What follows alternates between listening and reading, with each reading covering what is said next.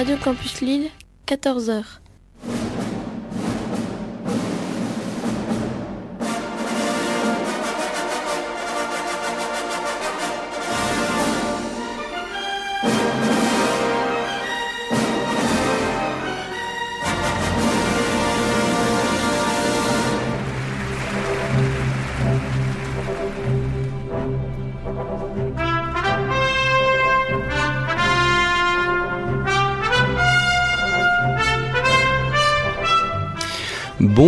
Bonjour à toutes et à tous et merci de nous retrouver en ce samedi après-midi afin de profiter d'une nouvelle édition de votre magazine consacré à l'actualité du cinéma, Les Aventures des Salles Obscures, une émission proposée, présentée par Christophe Dordain.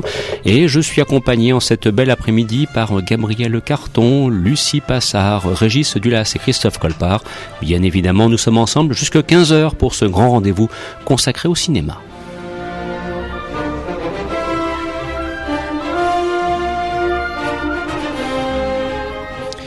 Au sommaire de l'émission d'aujourd'hui qui doit être quelque chose comme le numéro 572 pour cette quatorzième année de présence de ce magazine sur les ondes de Radio Campus fréquence 106,6. Eh bien, le sommaire, bon, il sera forcément un petit peu triste parce que nous reviendrons sur la disparition de Georges Lautner et euh, ce n'est pas un petit cinéaste qui nous a quittés, vous aurez l'occasion de vous en rendre compte. Et d'ailleurs, on verra aussi qu'il ne faut peut-être pas simplement le réduire aux films les plus connus que peuvent être les Tontons Flingueurs ou autres Barbouzes. Il sera aussi question d'actualité du cinéma, des films présents dans les salles obscures, les principales sorties des mercredis 23 et 30 novembre. Et là aussi, le choix sera très large. Enfin, il sera question de places de cinéma à gagner, que ce soit pour aller voir un film sur les écrans des cinémas Métropole Majestic à Lille, ou bien aussi pour profiter de places valables cette fois dans le réseau UGC au niveau national. À ce sujet, une petite précision qui a son intérêt et que je devrais peut-être rappeler. Si vous avez gagné des places il y a deux semaines, merci de laisser la place aux autres. Voilà qui est dit. Le numéro du centre de Radio Campus, le 0320 91 24 00. Vous pourrez jouer par téléphone, mais aussi par Internet. Je vous en reparlerai dès le premier concours. Pour l'instant, place à l'univers des musiques de film, un thème que je vous laisse le soin de découvrir et Gabriel vous en parlera plus en avant d'ici quelques instants. Bon après-midi à l'écoute de cette émission.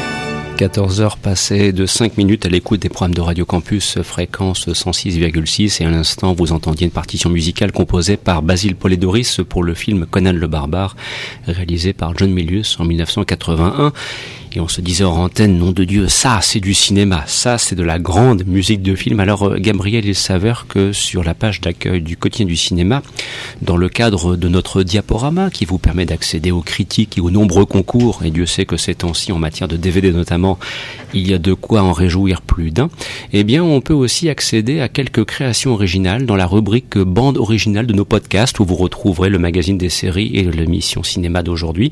Il y a également donc ce travail euh, et euh, on peut en dire un petit mot. Voilà, c'était le bon moment pour revenir sur l'heroic fantasy via la musique au cinéma. Oui, il y a une très très très belle bannière qui a été créée par François euh, sur le quotidien du cinéma. Alors n'hésitez pas à cliquer dessus et puis mettez vos écouteurs et puis vous irez, euh, vous allez faire un petit voyage. Alors c'est en, en 10 minutes à peine, mais ça va de Wagner jusqu'à Howard Shore. Euh, et c'est sur la musique d'Heroic Fantasy au cinéma, parce que c'est là peut-être que se, euh, que se dissimule la, la, véritable identité de chaque film d'Heroic Fantasy, sa véritable différence. Euh, nonobstant un scénario parfois un peu convenu, toujours un peu similaire.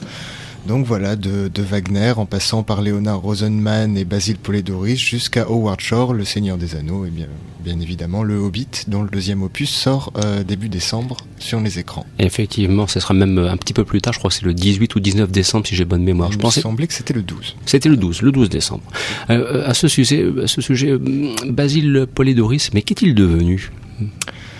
Bah, c'est une bonne question. Parce que j'ai cru que même à un moment, il est, il est malheureusement, il était décédé, quoi, parce qu'on n'entend plus du tout parler. En fait, c'est pas du tout le cas, mais. Euh... Non, non, non, non, il est toujours vivant, il est toujours en activité, mais son travail s'est fait euh, beaucoup plus discret. Euh, malheureusement. Depuis les années 80, début 90. Oui, et je vous propose aussi, je vous suggère plutôt de réentendre sa partition musicale pour À la poursuite d'Octobre Rouge qui est aussi un monument dans le genre. Mais c'est l'objet de la chronique, mais euh, mettre en parallèle la musique du Seigneur des Anneaux et celle de Conan, c'est quand même assez frappant. On arrive à des similitudes qui sont, euh, qui sont vraiment extraordinaires. Et c'est une façon de rappeler que sur le quotidien du cinéma, il n'est pas simplement question de, de critique de films ou bien de portraits, mais il peut être aussi question d'images et d'interviews. Par exemple, là prochainement, nous attendons celle de Cédric Clapiche pour le film Casse-tête chinois qui va sortir mercredi prochain sur les écrans. Et puis nous aimons aussi explorer l'univers des musiques de films. Voilà qui devait être dit. Sur, sur ce maintenant, je me tourne vers Lucie, pour rappeler que si bien évidemment vous souhaitez réagir, eh bien le compte Twitter des aventuriers est ouvert, donc cela faut nous consacrer à vous de jouer. Oui, bah, ça fait bon nombre d'émissions déjà euh, qu'on vous le dit. Euh, depuis septembre, vous avez la chance de pouvoir euh, réagir avec nous via le compte Twitter qui est aventurier underscore SO. Donc on vous attend nombreux parce qu'on est un peu déçus de ne pas vous voir pour le moment. Ouais. Début, hein. Ça fait depuis le début qu'on vous le dit. Il y avait un peu de ça. Hein.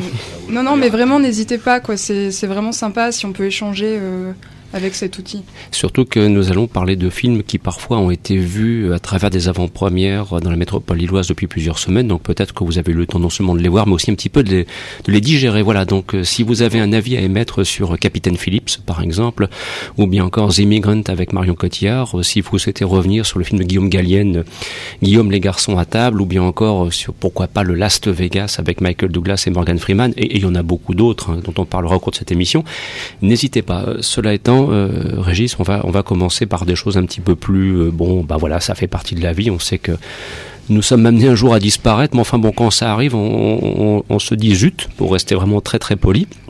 Et euh, Georges Lautner a rejoint ses co-religionnaires. Alors, imaginez quand même la table maintenant. Bah, autour de la table, vous avez Lino Ventura, vous avez Bernard Blier, vous avez Francis Blanche, vous avez Robert Dalban, vous avez Jean Lefebvre et vous avez Georges Lautner.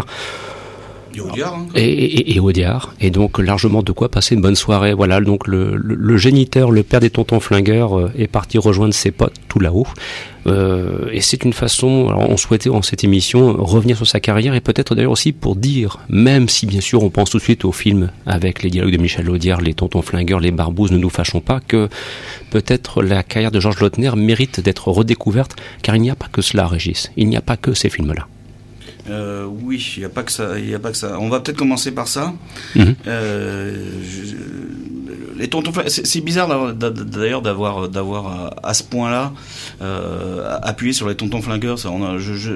J'avais l'impression qu'on refaisait le l'enterrement de Michel Audiard. quoi. Mhm. Je veux dire, sans, sans, penser qu'Audiard est un metteur en scène, un directeur d'acteurs, un grand directeur d'acteurs, de, ce- de ces directeurs d'acteurs qui, qui avaient commencé, et certains pourraient peut-être en prendre de la graine maintenant par la par la co-réalisation et par l'assistanat, par les assistants réalisateurs, qui est une espèce en voie de disparition apparemment. Tout le monde veut faire son petit, euh, son, so- soit son petit film de pub, soit son, soit son court métrage, soit, soit, soit, euh, un ou deux épisodes d'une série récurrente à la télé, sans passer par le, sans passer par le, par le, vrai fond de, formation du cinéma qui est euh, assistant, qui, permettait de- d'établir de vrais rapports avec les acteurs. Et, et Lautner est issu de ça. Il a, il, il a fait 7 ou 8 ans avant de, de même plus, avant, avant d'être réalisateur lui-même. Ce qu'a fait aussi Bertrand Blier d'ailleurs. Ce qu'a fait Bertrand Blier, ce qu'a fait Bertrand Blier, et ça, ça explique ses rapports. Bizarrement, ça, ou pas, ça explique les rapports qu'ils ont avec des acteurs. Mhm. C'est-à-dire que euh, souvent l'assistant réalisateur, c'est celui qui s'occupait des des, des cacas nerveux de, de, de- des vedettes de l'époque. Hein. Dieu sait si certains avaient avaient avaient. euh, Bah, quand on a Gabin, enfin bon, c'était, là c'est autre chose. euh, Ga- Gabin n'était pas forcément le plus difficile à gérer. Moi, Ouais, mais enfin, quand ça- que des mecs comme Pierre Freinet, euh, Oui. dans ses bons jours, il était pénible. Pierre Brasseur, ça dépendait de son taux d'alcoolémie. Mhm. Et, et Billy, le jour où il s'était levé du mauvais pied, il y avait rien à en tirer du, du, du Bernard. Donc, donc, euh, c'était assez, euh, c'était assez. Mais pourquoi ça nous fait rire? Pourquoi on imagine Bernard Blier de mauvaise humeur? C'est curieux, hein c'est un Wolfoni peut-être euh, a un côté Raoul. Enfin, de toute façon, la bave du crapaud n'empêche pas la caravane de passer. Exactement. Et oui, mais c'est Lautner, c'est le- le c'est le réalisateur de tous les paradoxes. C'est c'est quelqu'un qui fait des millions d'entrées et qui se fait bouder. Euh, c'est la, la- la- la critique cinématographique. Il va mieux de relire de temps en temps ses papiers parce que faut voir ce qu'on a écrit à l'époque sur les tontons flingueurs et autres. Ils se sont fait flinguer. Hein. Ah, oh non, mais c'était incroyable. Genre, Mm. c'est un film pas amusant, euh, ça n'a aucun intérêt. C'est du sous-cinéma. Enfin, c'est- 50 ans plus tard. 50 ans plus tard, c'est même les mêmes d'ailleurs, hein, Mhm. euh, où leurs fils font là, ah, le truc du siècle, tout ce monde.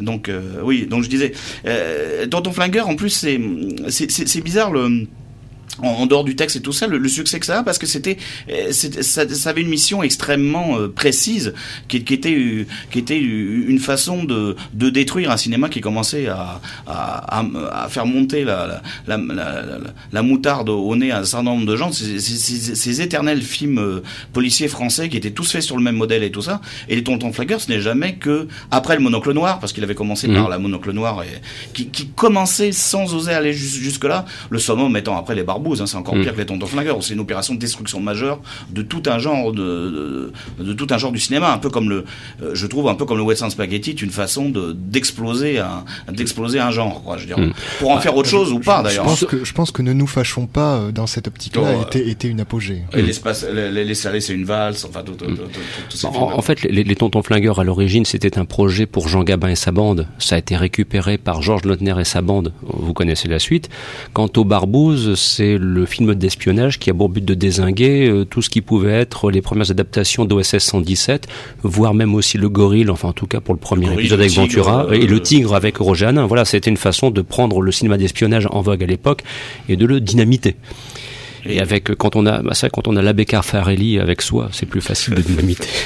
Mais c'est très étrange, d'a- d'a- d'ailleurs, pour ceux qui, qui, qui regardent les Tontons Flingueurs, c'est très étrange parce que j'arrive pas à saisir à quel moment le, le film déraille. Mm. Parce qu'il commence de façon extrêmement sérieuse, le film. Hein. On, se croirait vraiment dans un film traditionnel. Et d'un seul coup, il y a une espèce de dérive progressive où, où ça devient de plus en plus euh, Dès absolument n'importe quoi. quoi. Dès que euh, Ventura commence à rencontrer Francis Blanche, alias Maître Folas, on se dit que là c'est mal parti, quoi.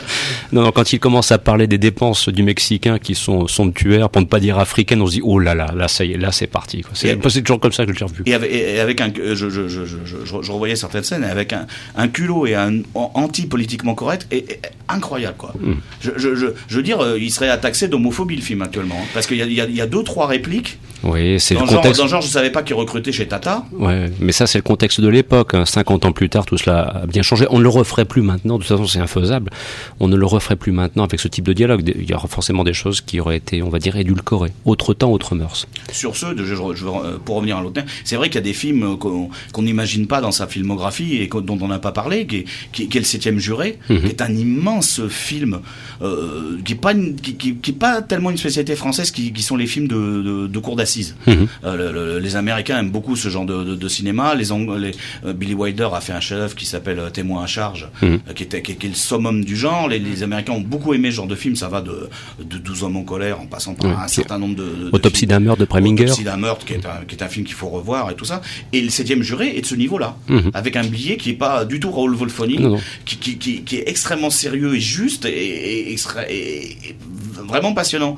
Après, il y a la période Belmondo. Il a, il a, il a, il a, offert des, il a offert de- des rails à Belmondo, euh, peut-être même trop d'ailleurs, parce que Belmondo, du coup, Bah, Tu- euh, aller dans la facilité. euh, Ouais. Regarde, regarde aujourd'hui le professionnel. Franchement, si on doit comparer avec les polars que Lautner a réalisés, à choisir, je vais retenir Mort d'un pourri Oui. plus que le professionnel. Oui.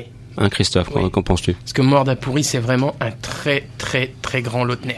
Mhm. C'est un des plus beaux films de Delon. Oui. Il y a euh, D'un pessimisme noir. Oui. Noir. hyper noir, avec un casting qui est absolument magnifique. Il y a entre autres Klaus Kinski, Maurice Ronet Maurice Ronet, Jean-Pierre Darras. Mhm. C'est vraiment un, des, un de ses plus grands. Euh, Moi, moi, en plus ça, dialogué par Audiard. Il y a notamment une séquence entre Delon et Kinski à propos de l'international du, enfin, ça commence par l'international du pognon et ça se finit par des références à Fouquier-Tinville.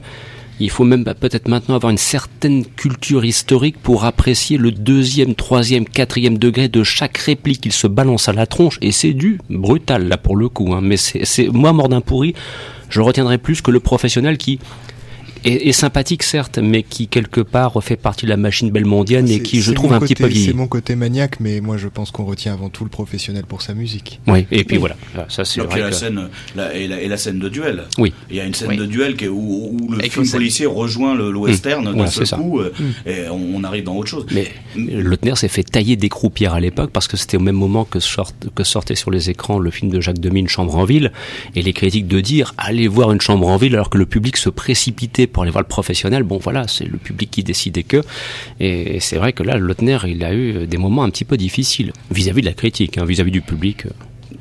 Oui, et non, et puis un autre film dont je voudrais, j'ai- deux, films parce que c'est intéressant parce que euh, sur un parcours d'un individu, il y a La Maison assassinée d'après le roman de, de Pierre Magnan. Très bon, avec Bruel. Euh, et c'est une formidable adaptation de Magnan qui est un, qui est, qui est un grand euh, auteur, euh, auteur provençal, Mhm. avant tout provençal et qui, qui dé- Là, c'est un film provençal, mais qui n'a pas du tout la chaleur d'un pagnol ou d'un. Ah, ah, non non, mais on est plus proche du Giono. excessivement sombre. Ah, c'est excessivement sombre aussi. hein, et malheureusement, ce film est toujours inédit en DVD. C'est curieux, mais là, il y a un Il problème de il droit. eu hein. de nombreuses diffusions euh, télé, Ouais, je pense. mais Gaumont ne l'a toujours pas édité en DVD, et ça, c'est vraiment dommage. Mhm. C'est un très très très beau film, très grand film à, dé- à redécouvrir. C'est le un des méconnus de Georges Lautner, mais Par contre, je suis moins. euh, le seul problème de la maison assassinée, je suis pas sûr que Bruel était le meilleur choix possible pour jouer le premier rôle. c'est vrai. Je- vrai. je- mais je- pour une fois, il est bon, on va dire. Oh non, non, moi je le trouve assez bon dans sa- le prénom, il est excellent. euh, Oui, oui, oui. Non, non, c'est un bon acteur, Bruel. Je, Mm. je- c'est un bon acteur. Mais là, mais là, je trouve qu'il est trop jeune. Il a pas assez de pattes pour jouer un rôle et qui, avec une telle densité. Mm. Et, et- et je, disais, je disais tout à l'heure les parcours. Moi, moi, ce qui me passionne, c'est les, c'est les parcours. Et terminer par l'inconnu dans la maison, c'est-à-dire le, le, le, le, le- la- la- la- le, remake, j'aime pas le mot remake, mais le, le- la deuxième version du film d'Henri Decoing, Mhm. et qui donne à Belmondo peut-être son dernier, son dernier grand rôle au, au- Mhm. au cinéma, rôle qu'avait tenu euh, dans un dans un temps euh, euh, dans un temps précédent euh, Rému. Mhm. Et il fait presque oublier Rému, ce qui est quand même pas ce qui est quand même pas une mince affaire. hein. C'est un grand film, La Maison assassinée. Je suis un, euh, ouais, la maison assassinée, oui, l'inconnu dans la maison. Euh, euh, L'inconnu dans la maison, je trouve qu'il est pas- il est je suis, pas- il est- je suis un petit peu plus perplexe. c'est quand, même un, un dernier film euh, assez remarquable. Ouais. Les, les derniers films des grands réalisateurs sont souvent assez peu, euh, assez peu remarquables. Si on pense à Hitchcock, Complot de famille, c'était quand même pas une réussite à la. C'est le dernier ou c'est pas Frenzy? Il pas euh, je crois que Non, c'est Complot de famille. c'est complot de toute famille. toute façon, les deux sont achetés. Ou- donc, euh, non, ils sont, ils sont peut-être pas achetés, mais en tout cas, ils, n'ont- plus la. euh, C'est complot de famille, hein, c'est 76. Ouais. Ouais. Bon, enfin, allez redécouvrir l'œuvre de Georges Lautner, bien évidemment. Alors Et de là, sa maman, et de sa maman, faut pas oublier René a pas oublié René Saint-Cyr. Je suis sûr et certain qu'on va avoir droit ici pour les fêtes de fin d'année. D'ailleurs, je pense que je vais me le faire offrir au coffret spécial Les Tontons Flingueurs, les Barbouzes. Ne nous fâchons pas, ça sera très bien pour le dimanche après-midi, euh, tranquillement planqué dans son canapé avec une bonne couvrante et deux chats au-dessus. Et on regarde ça, puis on se marre un grand coup derrière les chats après se barre. Bref, voilà, c'est vous dire ça. Bon, vous d'accord, ok, mais aussi essayer de revoir la série des monocles avec Paul Meurice parce qu'il y a des Le, moments. le- le- le dernier est sublimissime. Ouais. Le monocle jaune, Jaune. c'est une des choses Oui. les plus drôles que j'ai vues de ma vie. avec Robert Dallemand dans le rôle de Poussin. Non, j'irai revoir, j'irai revoir ma Normandie. ça, Oui, ça, ou, bien, ou, ou bien Meurice disant à Robert Dalban, euh, Poussin, vous êtes une mère poule pour moi. J'adore ce genre de blague. Voilà, bah, que voulez-vous à chacun son humour. Oui, Christophe. Oui, euh, Georges Lautner euh, euh, a eu un film en 1974 qui s'appelait Les Scènes Glaces, Mhm. Ah oui, très bien qui ça. est très très bon Mhm. et qui a été, Brasseur. Oui, et qui a été adapté, euh, qui a été, euh, dont il y a une version américaine, franchement, qui est pas, fou- qui est pas bonne du tout, qui s'appelle Péché originel, avec Angelina Jolie, Antonio Banderas. Ouh là là, non, pas bon du tout. C'est pas bon et vaut mieux revoir le, Les Scènes Glaces, qui lui aussi est un grand, un grand polar de Monsieur Georges Lautner. Avec une très belle partition musicale composée par François de Roubaix. Voilà. Exact. Si ça peut vous donner envie. Et puis si vous avez envie de vous marrer, et on va l'entendre à l'instant, c'est le, le- le thème de Ne nous fâchons pas qui date de 1965. Bon, et dites-vous bien, je le dis en une phrase, que Lino Ventura incarne Antoine Berretto. Voilà, il n'y a pas besoin d'en dire plus. Voyez la suite, c'est irrésistible. Bon après-midi, on se retrouve dans quelques instants pour une première page consacrée à l'actualité, aux films sortis dans les salles depuis maintenant une dizaine de jours.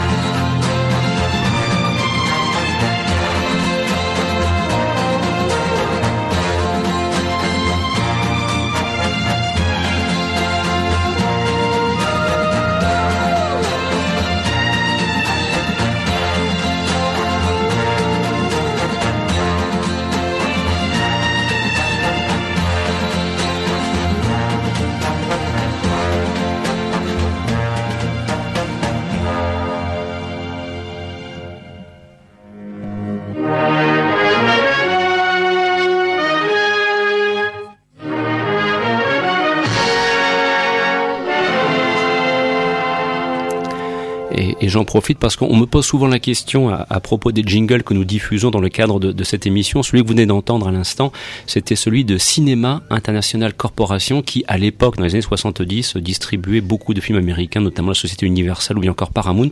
Et petite particularité, ça a été composé par Jerry Goldsmith. Bizarre, hein? Enfin non, pas vraiment. Et à l'instant, donc vous entendiez il y a quelques instants, donc il y a quelques secondes, la partition du film Ne nous fâchons pas, euh, composée par Gérard Bernard avec donc euh, Lino Ventura, Michel Constantin et Jean Lefebvre, alias le Belphégor des hippodromes. Voilà, nous terminons cette évocation de Georges Lautner et Dieu sait qu'on aurait pu encore en dire beaucoup. Nous revenons à l'actualité. Alors, euh, il est un film qui est sorti cette semaine car nous allons alterner entre les sorties des mercredis euh, 20 et 27 novembre. J'essaie de ne pas trop me tromper dans les dates.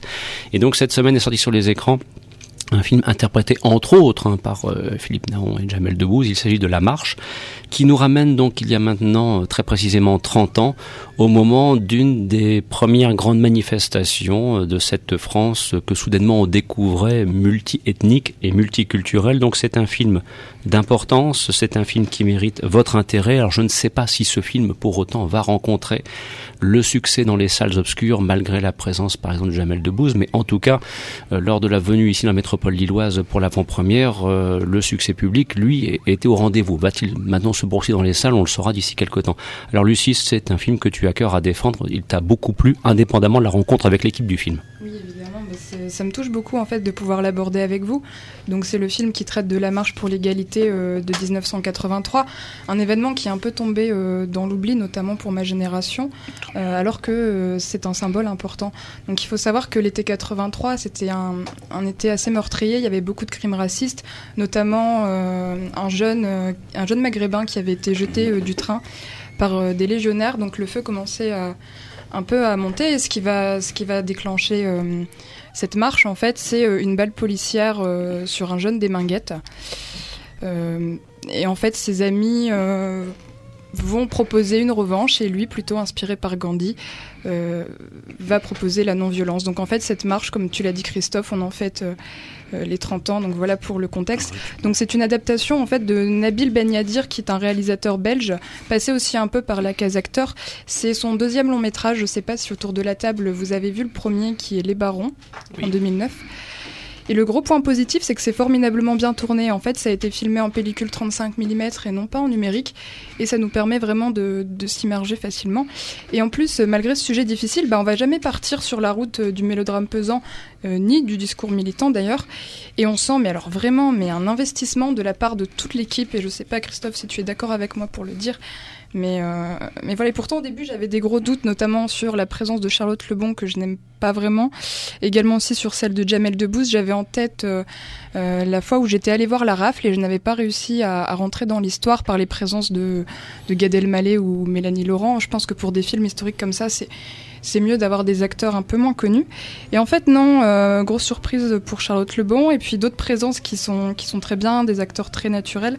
Euh, Toufik Jalad, Afsia Herzi, Mbarek aussi, qui est un gars très attachant, et je lui souhaite, je lui souhaite vraiment une bonne carrière, et j'espère qu'on va le revoir bientôt. Euh, casting irréprochable, voilà. Donc ensuite, c'est un film aussi où on sent qu'il y a eu une rigueur, on sent qu'il y a eu du travail. Et un autre gros point fort, bah, c'est la bande musicale qui rentre pas du tout dans les clichés. Et on a une super bande musicale avec euh, euh, Hexagone de Renault, avec 12 France, avec même de la musique hippie années 70 qu'on s'attendait pas à trouver là. Et une bande musicale qui n'est pas du tout négligée, comme on peut souvent le voir dans les films français. Alors j'ai envie de vous dire, bah, allez le voir, parce que comme dirait Jamel, on rit, on pleure et on prend un cours d'histoire. Et puis euh, voilà, ça beau prendre au trip, euh, on n'est jamais dans le pathos. Et puis il y a juste la, petite touche d'humour qui le rend euh, totalement attachant. Et voilà, c'est un très bon film, une très bonne surprise qui passe à l'UGC, au Majestic, au Kinépolis, donc il n'y a aucune raison de s'en priver. Et de rappeler que l'émission que vous entendez est réalisée depuis la métropole lilloise, pour petite précision qui a son intérêt. Christophe, un, deuxième avis complémentaire sur la marche? Oui, c'est vraiment, c'est vrai que Lucie a raison, c'est un très bon film. Euh, Charlotte Lebon euh, joue très très bien son rôle dedans. Je suis entièrement d'accord avec toi.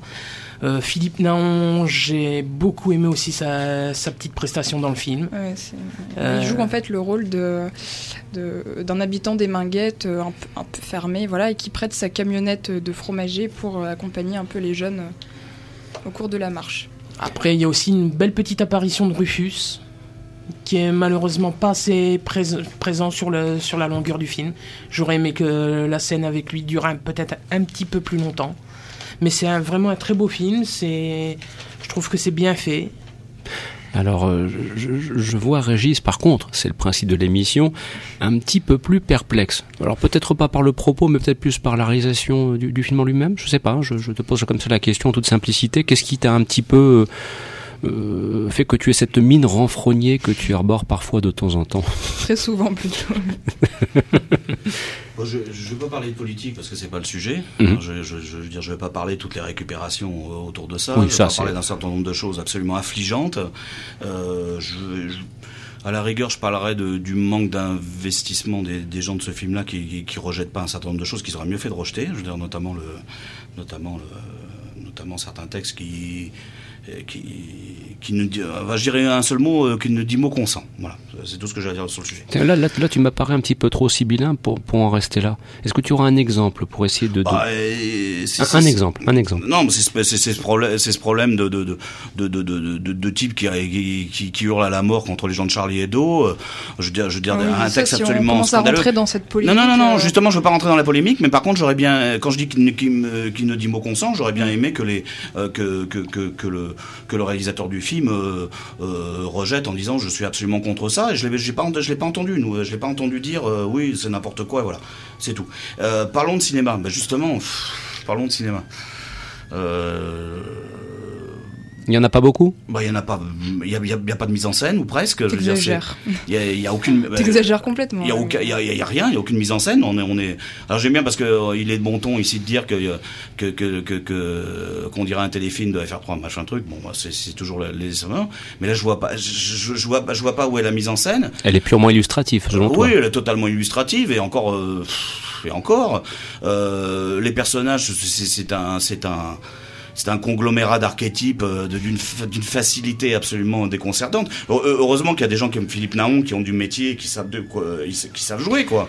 Mais, mais Régis, est-ce que c'est pas entre guillemets un, un, mal nécessaire pour euh, permettre à ce genre de film et à ce type d'histoire d'être vu par le grand public ouais, que de alors, choisir une certaine forme de facilité, ce que tu ouais, lui reproches alors, quand, quand, on choisit une certaine forme de facilité euh, dans le dans le contenant, mm -hmm. mais il euh, y a aussi une forme de facilité dans le contenu. Quand on parle d'histoire, il faut il faut quand même une, un contre-discours par rapport par rapport à ça. On n'est pas, on n'est pas chez Lioré, par exemple, ou même où il y a un vrai, il y a, il y a, il y a, il y a, une possibilité de, de, de ne pas être sur les rails et, et, et de, et, et de pas, et, de pas être dans l'empathie systématique avec les Mhm. personnages. Tout le monde il est beau, tout le monde il est gentil. Euh, il y a, oh là là, les, les, qu'est-ce qu'ils sont méchants, les racistes, tout ça. Mais ça, ça fait absolument pas avancer le schmilblick. Je veux dire, chacun reste sur ses positions. Mhm.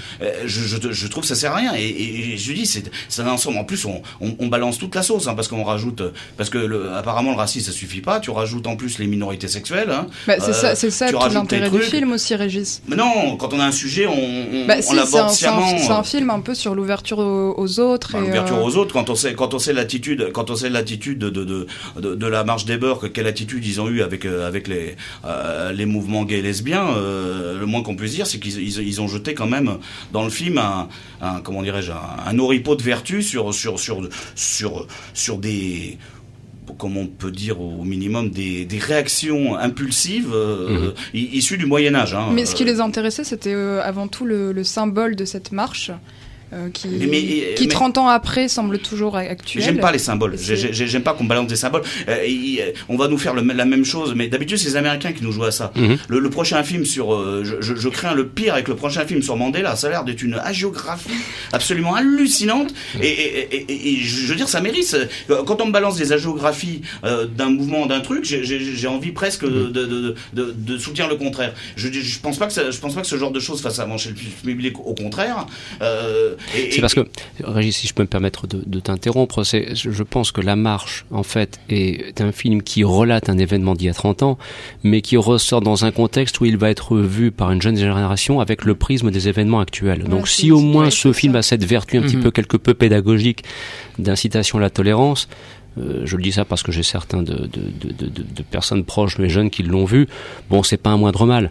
Après qu'il ait des défauts cinématographiques qui sont exactement les mêmes que ceux qu'on pouvait reprocher au film de Roselyne Bosch, La Rafle, qui a fait des bons de coucou lorsqu'elle a appris qu'on osait attaquer son film et sa mise Oui, en parce scène. qu'elle avait pas Oui. compris que c'est pas c'est Ah. pas la Shoah qu'on attaquait euh, Voilà. euh, par Hein, la critique, c'était sa réalisation. Voilà. Non, non, mais moi, moi, moi, moi, je trouve, euh, je, je veux dire, si on va revenir sur le film de Bosch, euh, sur le film de Bosch, il y a, il y a, il y a une vraie mise en scène, il y a, il y a- il y a des Mm. scènes extrêmement bien euh, mi- mises dans l'espace et tout ça. Non, non, mais le film de Bosch est pas si mauvais que ça. Hein. Mhm. Loin de là, loin de mais- là. C'est un, Non, très. non, le, film de Bosch est pas mauvais, il est haïssable. La démarche de Bosch était haïssable. Non, non, on parle de mise en scène. haïssable. Non, non, on parle de mise en scène. Il y a une vraie Bon. mise en scène chez, chez Bosch qu'il n'y a pas là. On va pas refaire le, le- le débat autour de la table à propos de la rafle, parce que ça c'était une autre émission qu'on a conservée dans, dans les archives. On n'a aucune envie ici de s'étriper avec notre tonton flingueur.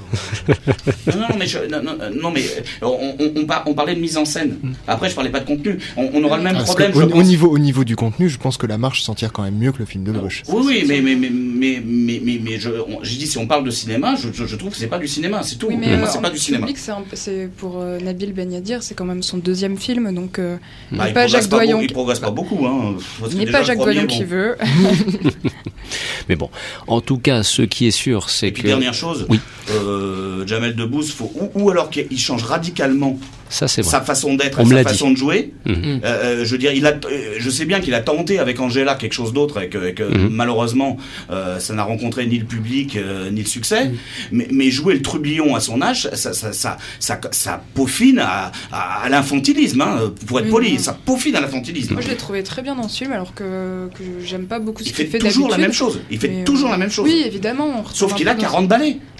On peut pas jouer au gamin de 15 ans euh, euh, à 40 ans. Ça, ça, Mm. ça devient, euh, ça devient à la limite ridicule. Moi, je suis pas hyper fan non plus de Jamel Debbouze. Bon, là, je trouve qu'il se débrouille pas encore trop mal, mais c'est vrai que, enfin, personnellement, moi, le film où je le trouve vraiment à son meilleur, c'est Hors la loi. Et alors qui pourtant historiquement là pour le coup, mais on va pas le refaire, c'est euh, autant j'avais aimé Indigène, autant La Loi est un film qui m'a laissé là aussi plus que perplexe sur son propos politique. Ah, mais c'est enfin bon, oui. Ouais, là, mais bon, on va pas, on va pas, là aussi, euh, on va pas euh, re- re- refaire l'histoire parce que sinon on est, on est reparti pour euh, trois heures d'émission. Alors, euh, sur ce, euh, nous abordons donc d'autres films sortis et je picore donc entre les sorties des mercredis euh, 20 et 27 novembre. Euh, Gabriel, euh, Dario Argento, euh, malheureusement, en s'attaquant au mythe de Dracula, ne t'a pas laissé un, un très grand souvenir. Et, et d'ailleurs, j'en profite pour te dire que j'ai retrouvé la partition musicale de John Williams pour le Dracula de John Badham et c'est prévu pour la prochaine émission. Ceci dit en passant, voilà. C'est Puisqu'on- merveilleux. Puisqu'on parlait de grande musique de film, je l'ai retrouvé. Et, mais bon, alors là, le Dario, le, le, le Dracula euh, euh, 3D, Euh, Voilà. il n'empêche que euh, Bon. on parle quand même là de cinéma. En plus, Et quand même. Régis, je t'invite à, à voir Dracula, euh, même si c'est peut-être pas ton genre, mais là on parle véritablement de cinéma. À l'époque de Noël, je préfère le boudin blanc au boudin noir. hein. Non, mais franchement. Non mais là tu lui as coupé la chic, hein, si, si j'ose dire. C'est honteux, c'est honteux. Euh, oui, donc Dario Argento est un vrai cinéaste. C'en est toujours un, malgré tout ce qu'on peut entendre. La plupart de ses fans aujourd'hui se sont retournés contre lui d'une façon que euh, je considère euh, assez hypocrite euh, de se dire que euh, Dario Argento n'est plus un vrai cinéaste parce que depuis dix ans, il n'a pas fait un film qui les a contentés comme euh, les avait contentés des films comme Suspiria, Profondo Rosso ou plus récemment, pour parler de son dernier succès récent, Le syndrome de Stendhal qui date quand même de 96 mais qui était un chef-d'œuvre. Alors ici, euh, qu'est-ce qu'il a à faire de Dracula? Ben, Pas beaucoup plus que ce qu'il a fait avec euh, Le fantôme de l'opéra qui avait quand même été euh, salué par Robert Hossein. Mais enfin bon, quand on sait la manière dont Robert Hossein fait du cinéma, c'est peut-être pas une référence. Ici, il s'empare du roman de Bram Stoker en voulant faire quelque chose qui soit sien. Mais le problème, c'est qu'il n'arrive pas du tout à se démarquer de tout ce qui a été fait auparavant. Donc il nous sort un scénario qui est remangé. Ça t'intéresse pas ce que j'ai, Régis? Si, si, si. si, si. Un scénario qui a été... je, te euh, la ferai la prochaine fois. Tu me regardes pas dans les yeux pendant, pendant un commentaire, tu vois. C'est fini les vacheries là. Allez. Pardon. Euh, il s'empare d'un scénario qui a été mâché et remâché et il ne veut vendre que sa mise en image. Il se fout complètement du propos. Lui, ce qui l'intéresse, c'est de faire un film qui soit euh, dans son esthétique à lui, dans ses... euh, Alors, euh, Dario Argento l'a toujours dit, technologie égale poésie. Et là, Dario, quand on a vu ce qu'il a fait à l'époque où il a utilisé pour la première fois la Steadicam ou la Luma, qui était une grue très compliquée à, faire fonctionner, il a fait des choses magnifiques. Donc, on est tenté de le croire. Technologie, chez lui, euh, donne poésie. Le problème, c'est qu'aujourd'hui, la technologie, c'est les effets spéciaux numériques et qu'il a noyé son film dedans et que la post-production, bah, c'était pas ça. Pour la, la plupart du temps, c'est n'importe quoi. C'est pas tellement les effets spéciaux qu'on s'attend à voir chez Dario Argento, c'est de l'astuce. Quand on a un budget qui n'est pas assez conséquent pour faire quelque chose qui soit ce que peuvent faire, euh, euh, disons, euh, pff, Michael Bay ou n'importe n'importe qui. c'est parce que j'ai pas de nom de bons réalisateurs qui font des effets spéciaux en ce moment. Du coup, ça me. Quand on n'a pas le budget pour faire ça, il faut qu'on trouve des astuces. Euh, Phénoména, c'était le premier film sur lequel il utilisait la Steadicam. C'était merveilleux ce qu'il faisait avec la Steadicam. Mais l'effet qui est resté saisissant, qui est resté dans toutes les mémoires, c'était une nuée de mouches sur un bâtiment. Et cette nuée de mouches, c'était une cuillère de café dans un aquarium. Ça, c'est de l'astuce. Hmm. Dans Dracula, il y a rien de tout ça. Le moindre petit effort, il est fait en image de synthèse. Il y a une araignée dans un coin, au plafond, elle est en image de synthèse. Et c'est stupide. C'est stupide parce que on, y perd tout. Déjà qu'il a des acteurs à côté de la plaque. Il a un trio de tête qui devrait être intéressant. Il a sa fille Asia Argento euh, qui joue euh, Mina Harker. Il a euh, Thomas Kretschmann qui joue Dracula. Et il a surtout Rutger Hauer qui joue Abraham Van Helsing. Alors les deux premiers se plantent complètement. Asia Argento, on voit qu'elle a envie de faire autre chose. Elle en a peut-être un peu marre de travailler avec son père. Elle a fait ça pour lui faire plaisir, j'en sais rien. Mais elle se sent lourde, voire même lourdasse. Et elle joue... euh, moi, je crois qu'aujourd'hui, c'est c'est un, peu restreint, effectivement. Euh, mais elle est, elle est même lourdasse. Elle est très loin de la Lucie. euh, elle joue, si elle joue, elle joue, elle joue Lucie. Pardon, je me plante du coup, parce que l'actrice qui joue Mina est encore plus effacée, euh, à tel point que je l'ai oubliée. C'est ça l'effet spécial, c'est d'effacer ses actrices. Voilà, c'est l'image de synthèse a noyé ses acteurs. Mais le pire, c'est Thomas Kretschmann, c'est un, un Dracula. euh, j'ai l'habitude de dire que Louis Jourdan, euh, dans le rôle de Dracula, était un peu effacé, un peu falot. Mais alors là, quand je vois Kretschmann, je me dis qu'il a fait, euh, il est, il est presque, euh, il est magistral, quoi. On dirait qu'il Thomas- Jourdan. Oui, Louis Jourdan, parce que Thomas Kretschmann, franchement, euh, à part jouer dans des téléfilms allemands, maintenant je me demande ce qu'il peut faire. Le seul qui s'en sort bien, c'est c'est Rutger Hauer. Ça, c'est un type pour qui j'ai un, amour sincère. C'est un, acteur euh, qui, en plus, a dû prendre son pied à tourner avec euh, Argento. Ils l'ont retrouvé dans la forêt avec une, euh, grande rousse taille mannequin d'origine ukrainienne ou russe, je ne sais pas, qui parlait pas un mot d'anglais. Et lui, a essayé de leur faire croire que c'était un agent immobilier avec qui il allait visiter une maison pour... pour euh, trouver un petit pied à terre là-bas, hein, qui n'était pas du tout agent immobilier cette femme. Hein. Je Rutger Hauer se balade dans les bois probablement. Oui, tu comprends rien. Je comprends rien. Je m'y perds, mais non, mais tu vois, Régis, là, ça devient compliqué parce qu'on Mais est. je t'ai pas interrompu, mais j'y je sais comprends pas- quand je même sais rien. Pas quel est je sais pas le, quelle atmosphère il y a dans ce studio aujourd'hui, mais alors c'est, difficile de. euh, On a, ré- on a un petit peu de mal à garder une certaine forme de fluidité, on va Voilà. Mhm. c'est terrible. Donc je vais en revenir euh, revient, aux qualités, aux qualités du film, donc qui ne sont pas ses acteurs. Il y a une photographie magnifique qui est de Luciano Tovoli. Alors tout le monde connaît Luciano.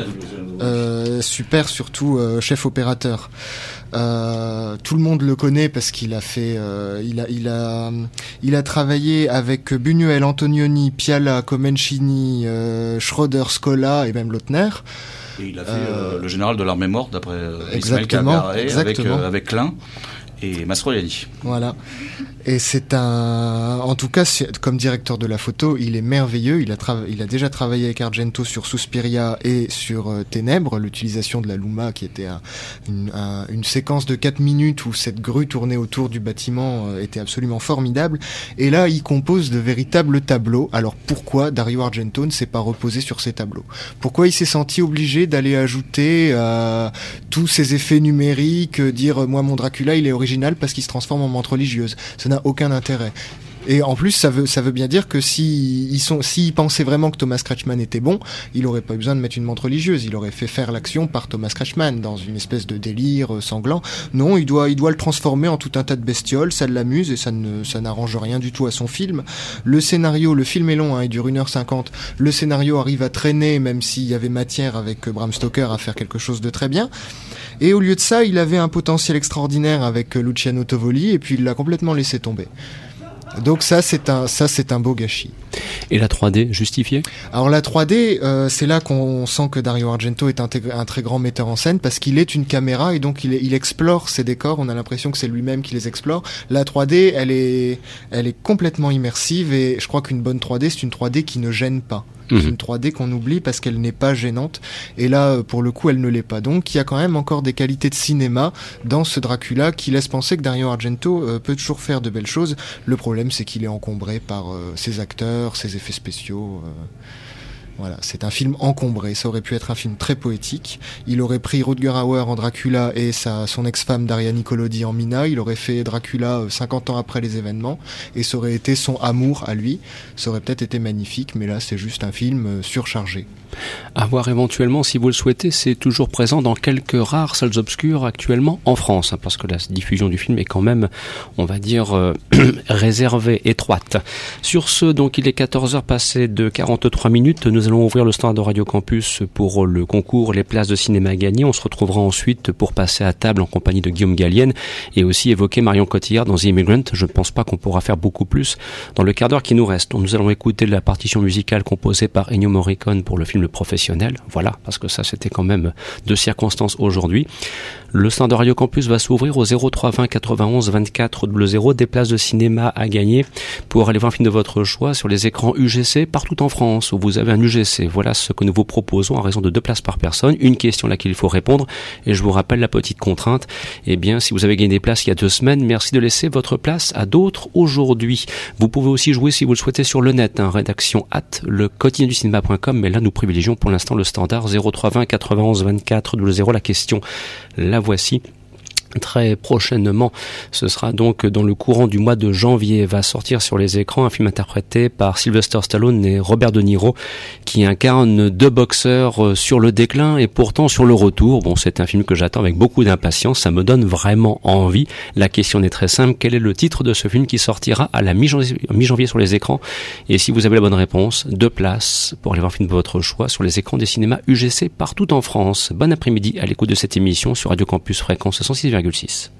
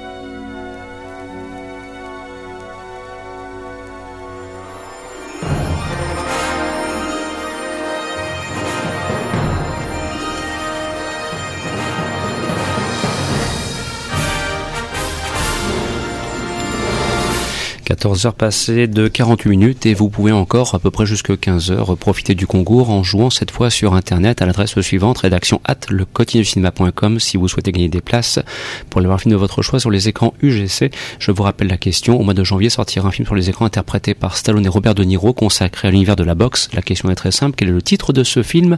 Bonne chance à toutes et à tous. Nous revenons tout de suite à l'actualité parce qu'on est un petit peu pressé puisque vers 15 heures vous retrouverez Dominique Jolivet pour l'émission Tous ces mots terribles. Alors un petit mot sur euh, euh, Les garçons et Guillaume à table, euh, réalisé et interprété par Guillaume Gallienne, et puis ensuite on s'attardera sur le The Immigrant, le très beau film réalisé par James Gray. Alors Lucie, tout d'abord Guillaume Gallienne, voilà, bah tu es passé à table et ça t'a plu visiblement, quoi, pour, pour faire simple. non, c'est plus à Christophe Colpart que ah ça bon plu, donc ah je bon, essayer de faire très vite pour ah, intervenir aussi et puis qu'on qu'on puisse passer rapidement au James Gray. c'est un, un, film qui est sorti depuis le 20 avec le scénario adapté en fait du one man show de Guillaume Gallienne. Déjà qui... déjà adapté de la Bon, qui joue ici en fait euh, à la fois la mère et le fils. Et ce qui est assez surprenant avec ce film, c'est que c'est un film à la fois comique mais terriblement émouvant euh, dans le même temps. Alors l'histoire, c'est un peu comment il s'est pris pour une fille encouragée par les fantasmes de sa famille, notamment de sa mère qui l'adule. Euh, c'est son parcours initiatique, une histoire euh, très personnel et également une déclaration d'amour à la femme. Alors Guillaume Gallienne, euh, on va pas se le cacher, c'est un très grand comédien, vraiment. Euh, il m'a encore plus ébloui ici avec son autodérision, sa distance. Il m'éblouit par la qualité vraiment de, de, son texte, de son jeu. Et voilà, Gallienne, c'est du charme, c'est de la drôlerie, c'est de l'élégance. Après, il m'impressionne beaucoup moins en réalisateur. Alors je reconnais qu'il y a des très jolies séquences. Christophe, je pense que, que l'instant où il tombe dans la piscine sur une musique sublime de Super 30 t'a beaucoup plu. Et je vais reconnaître aussi euh, avoir ri, alors que je suis une, euh, je suis très mauvais public de l'humour en principe. Mais bon, voilà, Guillaume Gallienne déguisé en Sicile impératrice, je dois avouer, ça vaut le détour. Euh, bon, sinon, c'est quand même une succession d'anecdotes un peu gag. voilà, c'est dommage en fait. Puis c'est passé à une vitesse, j'ai à peine eu le temps de m'asseoir dans mon siège que c'était déjà terminé. Gros succès en salle en tout cas, plus de 700 000 spectateurs hein, 700 000 pour, la, le moment. pour la si première vous semaine. l'humour un petit peu décalé, euh, bah, cette comédie folle, elle va être pour vous. C'est une comédie mais qui est pas du tout dans le style des ch'tis ou de, ou de camping. quoi. C'est pas une comédie où on va s'esclaffer. Euh, par contre, de mon côté, je le recommanderais, enfin, je recommanderais plutôt d'attendre quand même la sortie DVD. Alors, Christophe, pour faire simple, vu le temps qui nous est imparti, un petit mot sur euh, les garçons Guillaume à table, et puis pour ce qui est de la partie Hunger Games, l'embrasement, je vous renvoie sur le quotidien du cinéma. Vous avez plusieurs critiques en lien avec ce film. Alors, euh, qu'as-tu pensé donc de la réalisation de Guillaume Gallienne? Moi, j'ai absolument adoré. Je... Franchement, le film c'est totalement osé. C'est ça part dans, ça part un peu dans tous les sens. Euh, c'est digne d'un Woody Allen en grande forme. Euh, parce que ça, ça parle aussi de, la psychanalyse, euh, des relations mère-fils. Je trouve que c'est vraiment fait de, vraiment, les dialogues sont magnifiquement bien faits. C'est, bon, bien sûr, c'est c'est vraiment un grand déballage narcissique, mais Guillaume Gallienne fait ça d'une manière absolument en perpétuel équilibre entre le, entre le rire et les larmes. Euh, la BO est franchement magnifique. Euh, pas uniquement, même, même, au générique, même le générique de fin, la reprise d'Arnaud de, de, de, Pauvre Diable de Julio Iglesias, je, je trouve qu'elle est euh, magnifique. Ben, si j'ai bien compris, on va passer du Super 30 pour la prochaine émission, hein, Christophe. Il y a des chances. Ah oui, si tu pouvais nous la trouver, celle-là. Il n'y a, a, aucun Je disais parce que je suis un fan de Super 30, hein, donc euh, voilà, ceci dit en passant. Attends, pardon, tu disais C'est aussi l'occasion de retrouver Françoise Fabien. Oui, qui a un rôle. D'une dignité folle, mais alors un rôle complètement délirant de grand-mère qui s'en les pinceaux euh, dans, dans ses mots, qui emploie un mot pour un autre. Qui finit par euh, avoir un début d'Alzheimer et qui mélange, euh, qui finit avec un langage propre à elle, que, que seul Guillaume Gallienne comprend, et elle, elle le fait d'une manière mais absolument géniale. En tout cas, grand succès en salle, donc a priori ça va se poursuivre et on vous invite quand même à le voir pour passer un bon moment tout simplement. Régis, pour conclure, puisqu'on va, on va terminer avec ce film, c'est la nouvelle réalisation de James Gray. Allez, non, mmh. Immense, immense cinéaste pour moi en tout cas. là sur ça? euh, À moi, la nuit nous appartient. Je considère que c'est un chef-d'œuvre absolu. The Yard, c'est un chef-d'œuvre absolu. The Migrant, je suis resté mais bouche bée. Et le dernier plan final, je me disais une fois de plus que c'est bon de voir un cinéaste qui sait finir un film. Alors ça, c'est son, son dernier plan. Enfin, c'est voilà, la rencontre a été formidable. L'avant-première à Lille, euh, voilà, c'était parfait que de pouvoir rencontrer un bonhomme comme ça. Donc, euh, grand film. Pour moi, bon après, on a le droit de pas être d'accord. hein. Ça, c'est la vie, c'est la démocratie. Régis. Euh, c'est c'est c'est difficile de le prendre par un bout ce film. Mhm. Euh, Qu'est-ce qu'est-ce qu'on peut dire de qu'est-ce qu'on peut dire de ce film? C'est bah c'est c'est euh, on va on va chercher les mannes de, de Franz Borzage quand même euh, rien que ça. Euh, Mhm. On a l'impression de se retrouver dans le cinéma muet de Chaplin. euh, de- c'est- c'est- c'est- on est on est jusque là dans on est jusque là. Euh, Il y, il y a une capacité à à, à, à servir de, de- à se servir de moyens restreints parce qu'il faut pas oublier que c'est pas un film qui a coûté plusieurs euh, milliards. Au contraire, c'est un film à petit budget. On a Mhm. on a, on a l'impression qu'il euh, qu'il atteint le sublimissime d'un d'un il était une fois l'Amérique avec avec 50 fois moins de moyens. C'est filmé de façon magistrale. Euh, les, les, les deux- acteurs masculins sont, sont, sont à tomber par terre. Je, je, je connaissais pas Jeremy Reiner autrement que dans des films pour ados. Euh, là, là, le type, il est, il est, il est, il est, il est, hallucinant, quoi. Une révélation. c'est une véritable révélation. Euh, Il y a une mise en espace euh, absolument incroyable. Je, je parle même plus de, de Joachim Phoenix. Euh, c'est- son personnage christique là. Je veux dire, de, de- il est absolument. Il est, on dirait le De Niro de la grande époque, quoi. Un type, un type qui joue à la fois sur son corps, sur sur, sur sa voix, sur, sur sa, son positionnement dans l'espace. C'est- C'est un immense acteur. Bah, Cotillard, euh, Cotillard, je suis toujours dans mon jeu. À quel moment elle va, elle va, elle va, elle va brailler. Là, Oui. 1 minute 58. Bon, c'est un peu court. Non, mais elle, elle- elle s'en sort très bien. Mais elle, ouais, elle s'en sort, mais mais- mais il y a une utilisation des, des, des, des gros plans, euh, des gros plans de, de chez, chez, chez, chez Grey qui, qui, en, qui en fait qui en fait une, une piéta. Euh, je, je veux dire, mais c'est c'est un, un film sublimement beau, sublimement intelligent. Euh, au contraire de tous des films qu'on a parlé euh, avant, c'est c'est c'est c'est le c'est le contraire d'un c'est le contraire d'un cinéma manichéen. Je, je, je veux dire euh, euh, chaque parce que chaque personnage a son droit à l'existence, a ses raisons d'agir. Même même même les pires, euh, Joachim Phoenix est euh, on- pourrait être considéré comme un monstre absolu. Il est au-delà de ça. Je, veux dire, je trouve je trouve c'est du cinéma quoi. Tout simplement, c'est du cinéma. Quoi.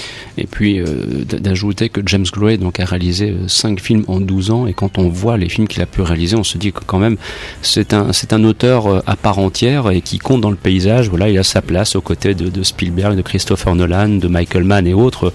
Et mais j'ai vraiment envie aussi qu'il revienne un petit peu à la veine qu'il avait exploité avec Le nous appartient et, et avec The Yards parce que je trouvais que c'était vraiment extraordinaire ce qu'il parvenait à faire. Mais ça, avec The Immigrant, moi, m'a laissé vraiment mes pantois. Je veux dire, la- le testament. Dernier plan, c'est formidable. C'est un testament. C'est un testament. te- c'est un testament sur sa propre vie, Mhm. sur, sur sa vision de, de, de, de l'Amérique, de, de, ce, qu'elle était, de ce qu'elle pouvait devenir. C'est l'œuvre du serpent de, Bergman en même temps. Donc un- pour moi, c'est un- c'est un- voilà, c'est des films importants. quoi. mais un film peut-être un petit peu difficile d'accès pourront juger certains et on verra si le box-office donnera un petit peu raison et donc rendra justice à James Gray. Voilà, l'émission se termine. Elle aurait pu durer une demi-heure de plus, mais c'est le principe. En 60 minutes, on essaye de, tout concentrer. On se retrouvera avec grand plaisir euh, samedi prochain pour de nouvelles aventures. Dans quelques instants, à partir de 15h, place sera faite à Dominique Jolivet pour l'émission Tous ces mots terribles. Vous écoutiez Les Antisalles Obscures, une émission proposée, présentée par Christophe Dordain avec l'amicale complicité de Lucie Passard, Gabriel Carton, Christophe Colpart et Régis Dulas. N'oubliez pas de nous lire sur internet, le du cinéma.com. Il y a plein de bonnes choses. On pouvait profiter. Par exemple, il y a un concours à propos d'un film de Robert Aldrich qui s'appelle L'ultimatum des trois mercenaires et Burt Lancaster. Comme ça en passant. hein. Une pépite à redécouvrir. Bon après-midi à l'écoute des programmes de Radio Campus la semaine prochaine. Au revoir et merci.